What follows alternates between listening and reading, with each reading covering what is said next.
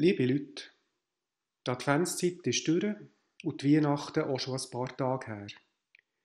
Und bis das neue Jahr da ist, geht es auch noch einen kurzen Moment. Mir dünkt es, als würden wir so quasi zwischen den Zeiten stehen. Ich muss sagen, ich habe die Tage auch noch gern. Die Tage zwischen Weihnachten und Neujahr. Eben gerade weil sie so zwischen sind. Und meistens auch recht ruhig.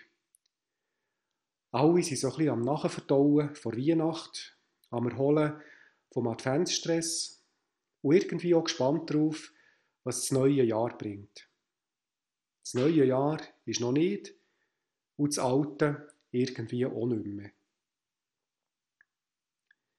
Dieser Zwischenzustand erinnert mich daran, dass es so in der Bibel immer wieder ein Thema ist, das Zwischen sein.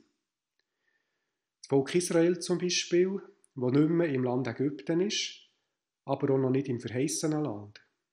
Irgendwo zwischen, irgendwo unterwegs. Oder die Apostel im Neuen Testament, die sagen, das Alte ist vergangen, Neues ist am Werden. Damit meinen sie, dass die Hoffnung von Gott eines Tages über die ganze Welt wird kommen.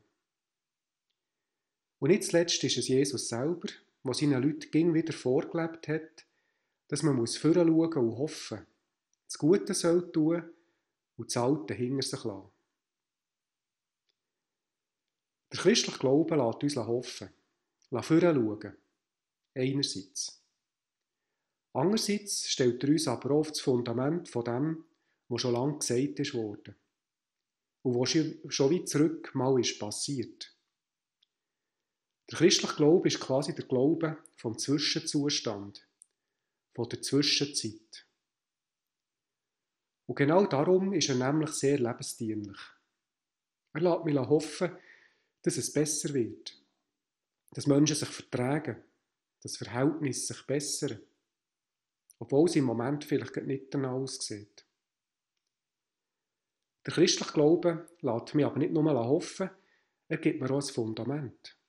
Die vielen alten Geschichten aus der Bibel reden auch die heutige Zeit und sagen zum Beispiel, es haben schon früher Leute erlebt, dass sie gerettet wurden. Nächstenliebe, Demut und Mitmenschlichkeit haben sich schon ging ausgezahlt. Heute, Ende Dezember, sind wir in einer Zwischenzeit.